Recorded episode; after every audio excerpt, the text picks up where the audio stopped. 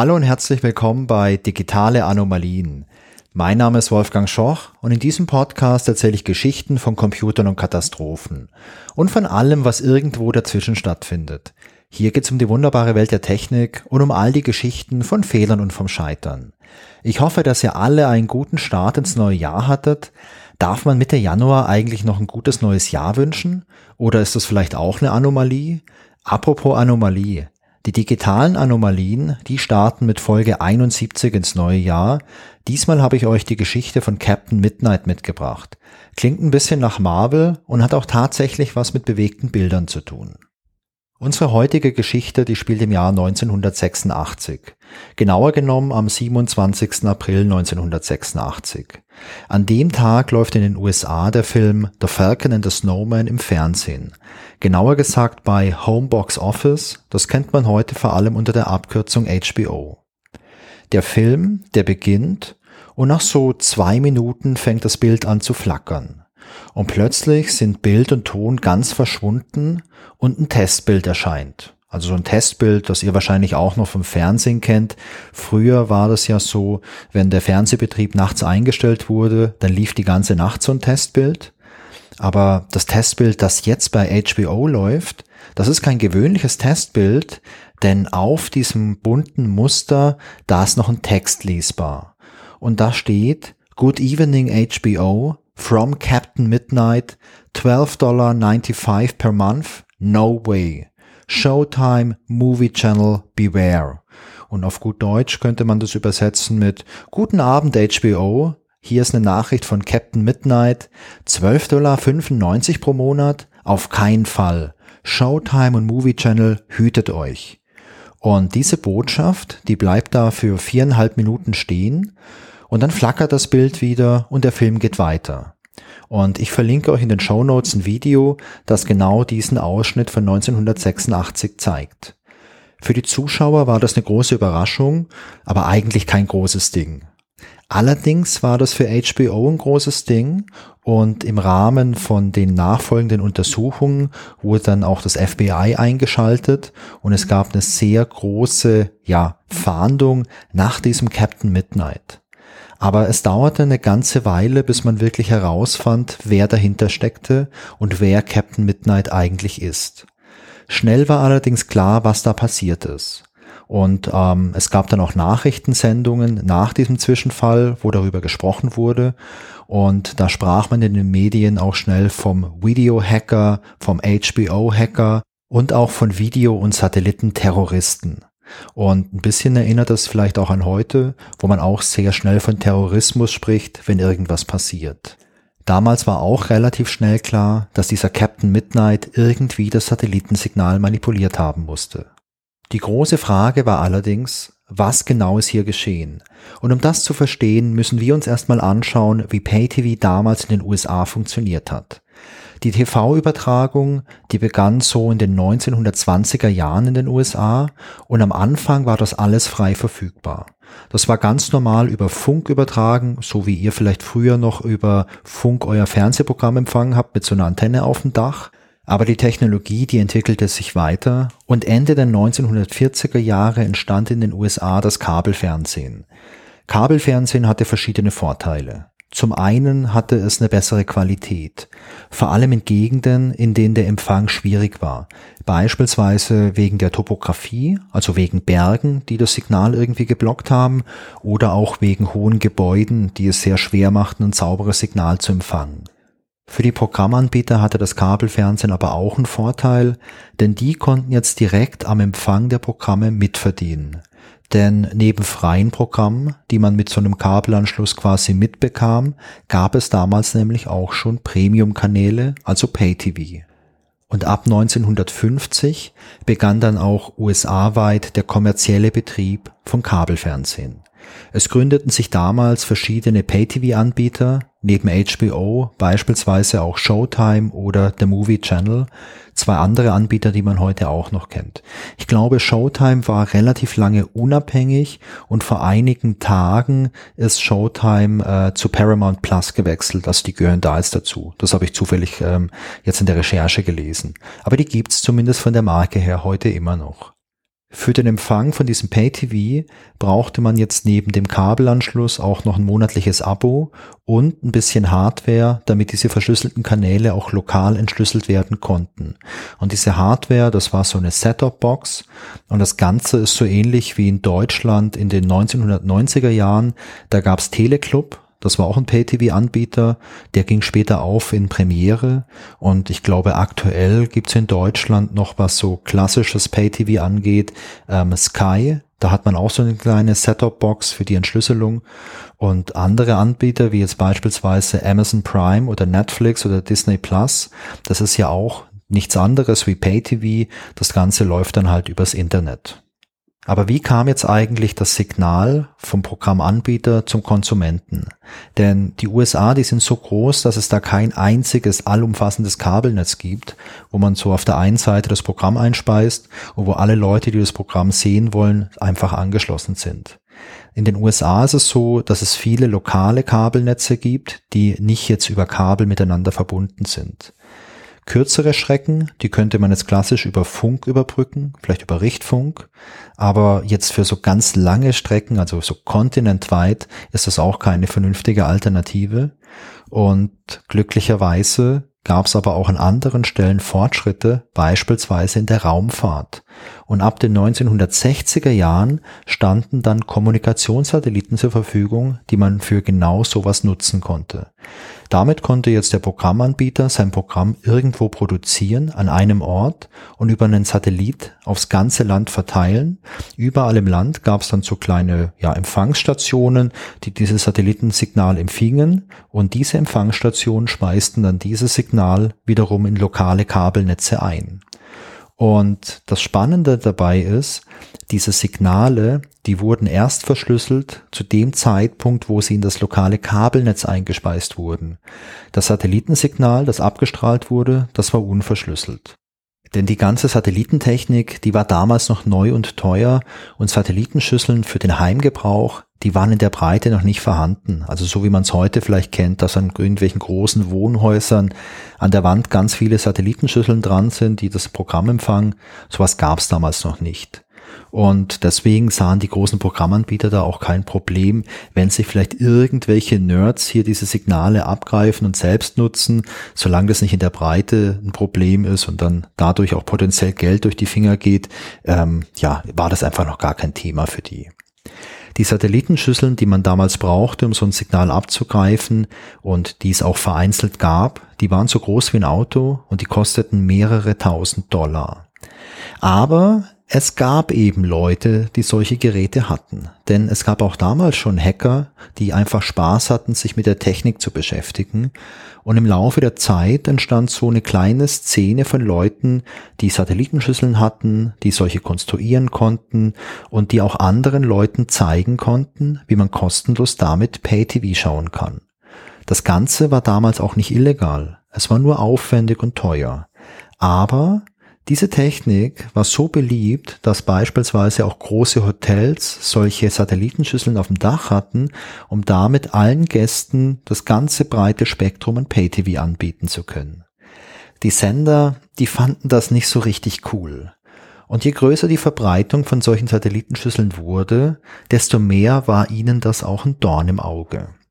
Und am 15. Januar 1986 begann dann HBO damit, ihre Satellitensignale zu verschlüsseln und passende Set-Top-Boxen für die Besitzer von Satellitenschüsseln zu verkaufen. HBO war damals der größte Anbieter von Pay-TV in den USA und man sagte damals auch, man möchte mit dieser Maßnahme den Diebstahl des Programms unterbinden. Wie gesagt, es gab damals keine rechtliche Grundlage, auf Basis derer der freie Empfang von so einem Satellitensignal irgendeine Art von Straftat gewesen wäre. Aber ich glaube, man hat bei HBO da auch eine bewusste Sprache gewählt, um einfach zu unterstreichen, dass das eine gute Sache ist, die hier gemacht wird. Und man hat vielleicht auch versucht, an das Gerechtigkeitsempfinden zu appellieren. Jedenfalls war es dann nicht mehr möglich, mit so einer eigenen Satellitenschüssel einfach so Pay-TV zu empfangen. Außer man kaufte sich so eine Box, die auch mehrere hundert Dollar gekostet hat, also diese Setup-Box. Und man bezahlte 12,95 Dollar im Monat, um dann halt auch einfach so einen Decoder-Schlüssel zu bekommen, mit dem man dann das ganze Signal entschlüsseln konnte. Andere Pay-TV-Anbieter, die fanden das gut und die wollten da auch nachziehen. Und das Ganze, das gefiel wiederum den Leuten nicht, die jetzt bisher Satellitenfernsehen kostenlos empfangen hatten, denn die hatten ja bereits Geld für ihr ganzes Equipment bezahlt. Und die empfanden das als unfair, jetzt auch noch zusätzlich monatliche Gebühren plus diese Einmalgebühr für diese Set-Top-Box zu bezahlen.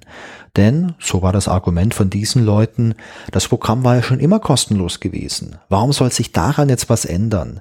Freies Programm für freie Bürger.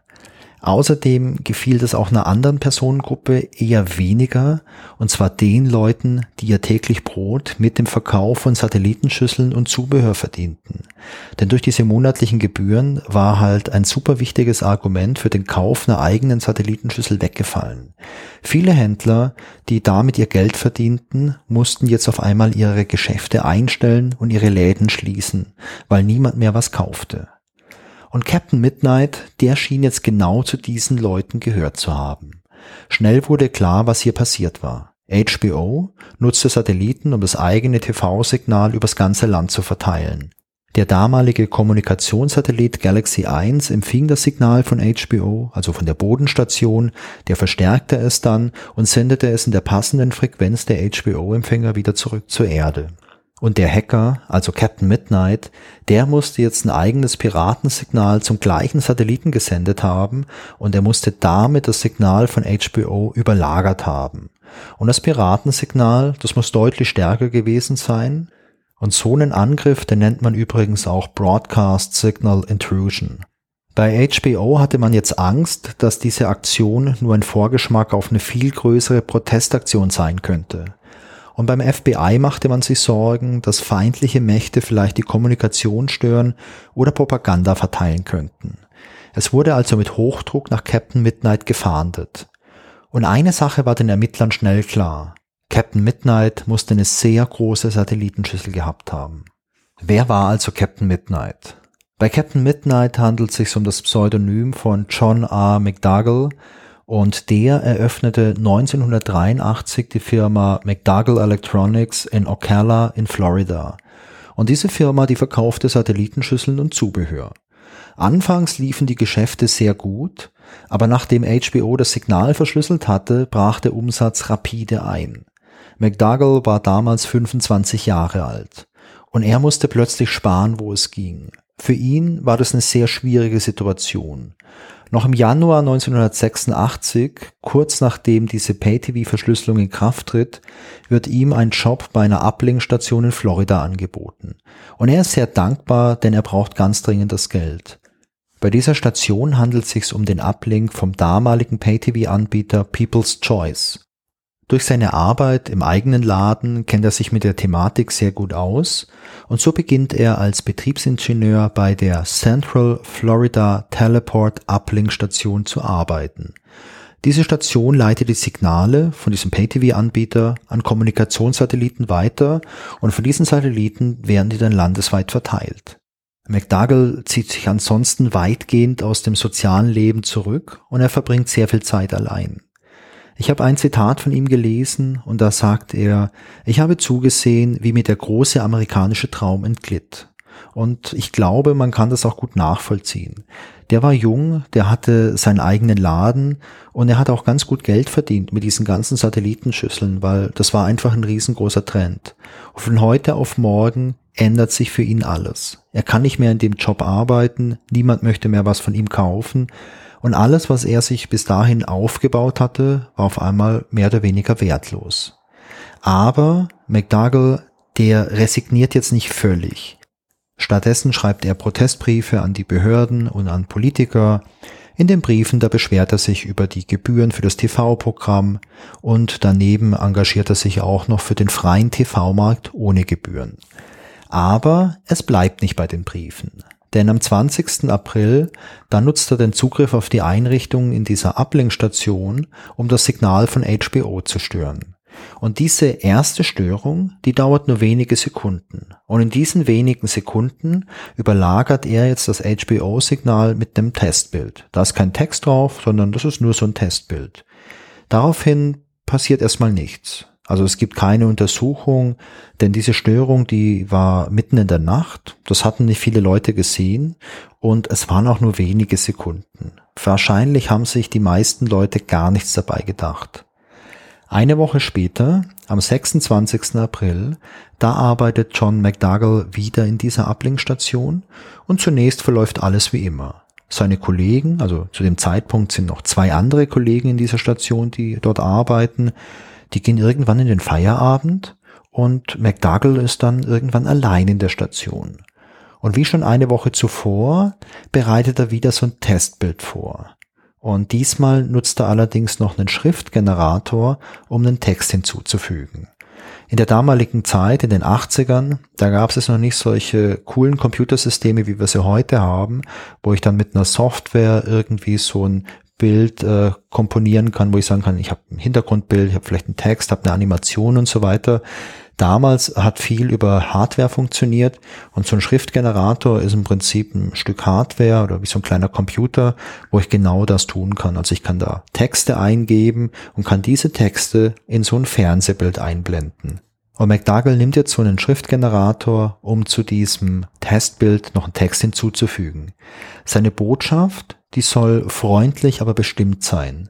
Und der Name Captain Midnight, der stammt aus einem Film, den er kurz zuvor gesehen hatte. Der Film hieß On the Air Live with Captain Midnight. Und er ja, hat ein paar Minuten, wo er sich dann überlegt, was er schreibt, schreibt diesen Text fertig und dann richtet er die 9,1 Meter große Antenne auf den TV-Übertragungssatelliten Galaxy 1. Über diesen Satelliten wird er das HBO-Signal ausgestrahlt. Und dann startet er seine Übertragung und überlagert das Signal von HBO. Und alle Kunden, die in der östlichen Hälfte der USA sitzen, sehen dann dieses Testbild und den Text von Captain Midnight. Und es ist diesmal nicht mitten in der Nacht, sondern es ist am Tag. Und bei HBO und auch beim Satellitenbetreiber bemerkt man das sofort. Und jetzt überlegt man, was man tun soll. Und man entscheidet sich, die Sendeleistung bei HBO zu erhöhen. Und normalerweise sendet jetzt HBO mit 125 Watt und Schritt für Schritt wird diese Leistung auf 2000 Watt erhöht, um wieder einfach die Oberhand zu gewinnen. Aber das hilft nicht, denn John McDougall, aka Captain Midnight, der erhöht ebenfalls die Leistung. Und es ist überliefert, dass man sich jetzt einen Kampf geliefert hat. Auf der einen Seite ist Captain Midnight, auf der anderen Seite der Satellitenbetreiber und HBO. Und dieser Kampf, bei dem Schritt für Schritt immer die Leistung erhöht wird, auf der einen Seite, dann zieht die nächste Seite mit, der dauert so circa 90 Sekunden und dann gibt HBO auf, weil man hat Angst, den Satelliten irgendwie zu überlasten, irgendwas kaputt zu machen, wenn die Leistung zu hoch wird. Und äh, ja, Captain Midnight hat dadurch natürlich einen kleinen Triumph und kurz darauf hört Captain Midnight jetzt auch auf, er schaltet alles aus und geht nach Hause. Und ich habe gelesen, dass ihn die Sache zum einen überrascht und zum anderen auch erschreckt hat. Denn für ihn fühlt es sich jetzt so an, als ob dieser kleine Spaß komplett aus dem Ruder gelaufen ist. Und am nächsten Tag ist er sehr überrascht, als die Medien landesweit über den Zwischenfall berichten. Er geht zur Arbeit und er ist sehr erstaunt, dass man auf der Arbeit natürlich auch über Captain Midnight spricht.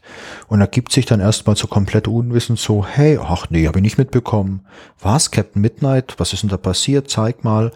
Also genauso, wie man es halt tun möchte, wenn man möglichst verdächtig wirken will. Er hat ein paar enge Freunde, denen erzählt er davon und äh, er prahlt wohl auch ein kleines bisschen davon, was er alles gemacht hat. Auf der anderen Seite hat er aber auch Angst, dass irgendwelche Behörden ihm auf die Schliche kommen und er richtig Ärger bekommt. Die Sache, die zieht jetzt große Kreise. Denn für manche Leute war Captain Midnight ein Held, eine Art Robin Hood des freien TVs. Für andere war er aber ein Terrorist. Und für die Sicherheitsbehörden war Captain Midnight ein Albtraum, denn die USA, die stecken ja auch mitten im Kalten Krieg und gerade war gezeigt worden, wie anfällig die Satelliten der USA waren. Und man hat da halt wirklich dann auch so Gedanken, naja, was wäre, wenn die Sowjets jetzt hier Propaganda ausstrahlen und vielleicht irgendwie einen Atomkrieg provozieren? Also in den 80ern war man in den USA ja sehr empfindlich, was sowas angeht. Und aus dem Grund gibt es auch eine große Untersuchung, denn man möchte auf jeden Fall Captain Midnight finden. Und man äh, identifiziert jetzt knapp 600 solche Uplink-Stationen in den ganzen USA, die rein technisch in der Lage gewesen wären, das HBO-Signal zu überlagern. Und das ist natürlich super viel, 600. Man muss also diese Zahlen ein bisschen eingrenzen. Und eine Sache, die man jetzt macht, ist, man schaut sich nochmal dieses Störsignal genau an. Vor allem die Schrift, die da verwendet wurde. Denn wie gesagt, diese Schriften, die hat man ja mit so einem Textgenerator erzeugt und nicht mit einem Computerprogramm, wo es unendlich viele Möglichkeiten gibt. Und so ein Schriftgenerator oder so ein Textgenerator, der hatte halt einen eingebauten Zeichensatz und nicht viele Möglichkeiten, da was zu variieren. Und man schafft es, diesen Schriftgenerator zu identifizieren und dadurch kann man die Anzahl der Stationen nochmal ordentlich eingrenzen. Zusätzlich schaut man noch, welche Stationen waren denn nachweislich zum betreffenden Zeitpunkt mit einer Übertragung von anderen Signalen ausgelastet und welche Stationen waren denn garantiert überhaupt nicht im Betrieb. Und so schafft man es, diese ursprünglich 600 Stationen auf 12 einzugrenzen. Und diese 12, die schaut man sich jetzt genauer an. Man schafft es bei diesen Gesprächen, die man führt und bei dieser Untersuchung insgesamt drei Hauptverdächtige zu identifizieren und einer davon war eben John McDougall. Und jetzt wird's spannend, denn zur gleichen Zeit spricht John McDougall an einem Münztelefon auf dem Rastplatz auf einer Autobahn mit irgendjemand über diese Sache. Und es ist überliefert, dass er am Telefon mit dieser Tat geprahlt hat. Jemand hört das Gespräch mit und schreibt sich das Nummernschild von McDougall auf und meldet das. Diese Meldung erreicht die ermittelnden Behörden und sorgt dafür, dass sich die Schlinge um den Hals von John McDougall noch ein bisschen weiter zuzieht. Jetzt passiert aber erstmal noch was ganz anderes, denn John McDougall verliert seinen Job. Nicht weil er verdächtigt wird, sondern weil eben der Pay-TV-Anbieter, für den die Ablinkstation arbeitet, also People's Choice, seinen Betrieb einstellt. Und John McDougall sitzt dann auch erstmal wieder ein bisschen zu Hause rum, also als arbeitslos. ist natürlich alles erstmal für ihn schwierig. Und im Juli sprechen dann schließlich die Leute von der Untersuchungskommission mit ihm, die besuchen ihn. Und er glaubt, dass die Leute wissen, was es mit dem Zwischenfall auf sich hat. Also er wird nervös. Zwei Wochen später bekommt er nochmal Besuch. Diesmal äh, ist der Staatsanwalt dabei, und man möchte mit ihm sprechen und bringt ihm eine Vorladung fürs Gericht. Zu dem Zeitpunkt sagt man ihm es noch nicht so, hey, John McDougall, wir verdächtigen dich, dass du Captain Midnight bist, sondern man möchte ja unter so einem Vorwand mit ihm vor Gericht sprechen, man möchte noch mal eine Aussage von ihm haben, etc. Und McDougall, der beteuert seine Unschuld und er glaubt auch, dass er gar nicht verurteilt werden kann. Er sagt also zu, vor Gericht zu erscheinen. Bevor dieser Gerichtstermin stattfindet, spricht McDougall aber mal mit seinem eigenen Anwalt. Und der Anwalt, ja, der ist optimistisch und der sagt, ja, die Chance, so einen Prozess zu gewinnen, die liegt locker bei 70 Prozent. Allerdings, bei einer Verurteilung würde sicherlich eine happige Geldstrafe fällig werden und mit happig meint er, ja, so 100.000 Dollar und ein Jahr Gefängnis. Und jetzt bekommt John McDougall so ein bisschen Angst, denn 100.000 Dollar Geldstrafe plus ein Jahr Gefängnis, ja, das ist, das ist nicht so gut irgendwie.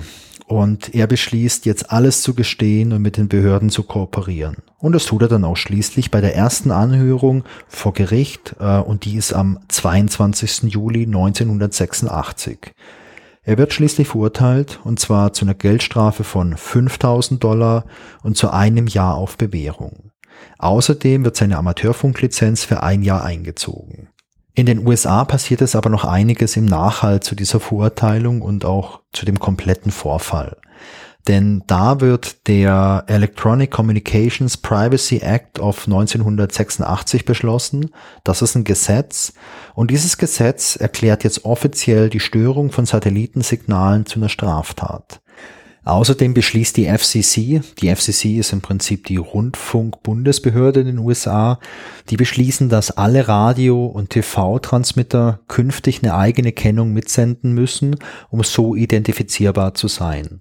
Und das mündet in der Entwicklung vom ATIS, das ist das Automatic Transmitter Identification System. Das ist ein System, dass diese Kennung in Form von einem Morse-Code immer mitsendet, wenn man so eine Übertragung durchführt. Und das ist fest in die Hardware eingebaut, das kann man jetzt auch nicht einfach ausschalten. John McDougall, der lebt heute übrigens immer noch in Florida. Der liebt es, die Welt zu bereisen. Der hat eine Yacht, mit der fährt er ganz viel rum. Hat auch schon den Ozean überquert. Und er betreibt auch noch immer sein Elektronikgeschäft. Was ist das Fazit von der Geschichte? Captain Midnight zeigte, wie anfällig der Rundfunk und die Satellitenkommunikation eigentlich ist. Und obwohl das jetzt nicht der erste bekannte Fall war, war es der erste, der wirklich ganz breit in allen Medien besprochen wurde. In jeder Fernsehsendung, in jeder Nachrichtensendung, in jeder Zeitung wurde von Captain Midnight damals gesprochen. Und das lag sicherlich auch daran, dass die Hälfte der USA betroffen waren und natürlich lag es auch daran, dass dieser Vorfall tagsüber stattfand und deswegen viele Leute auch in Echtzeit dabei waren. Und ähm, ja, viele waren überrascht. Also viele hatten auch Angst, was kann jetzt passieren? Können jetzt unsere ganzen Medien manipuliert werden? Und ich glaube, die Diskussion, die war damals wichtig. Ich glaube, das wäre aber auch eine Diskussion, die heute wichtig ist, denn Massenmedien haben eine gewisse Macht. Wenn ich über Massenmedien irgendwelche Nachrichten raushaue und dann viele tausend oder viele Millionen Leute erreiche, dann muss ich auf der einen Seite ja sicher sein, dass das niemand manipuliert. Ich als Bürger fände es aber auch ganz cool, wenn irgendwie sichergestellt wird, dass die Leute, die diese Massenmedien besitzen oder kontrollieren oder festlegen, was da gesendet wird, ähm, dass die halt irgendwie auch dafür sorgen oder dafür gesorgt wird, dass da kein Quatsch irgendwie veröffentlicht wird. Und ich bin froh, dass wir in Deutschland hier diesen öffentlichen Rundfunk haben. Da haben wir wenigstens ein paar, ja, unabhängige Gremien, die sich sowas anschauen und bei Fehlverhalten dann auch Untersuchungen durchführen. Aber beim Privatfernsehen und bei privaten Medien sieht es natürlich nochmal ganz, ganz anders aus.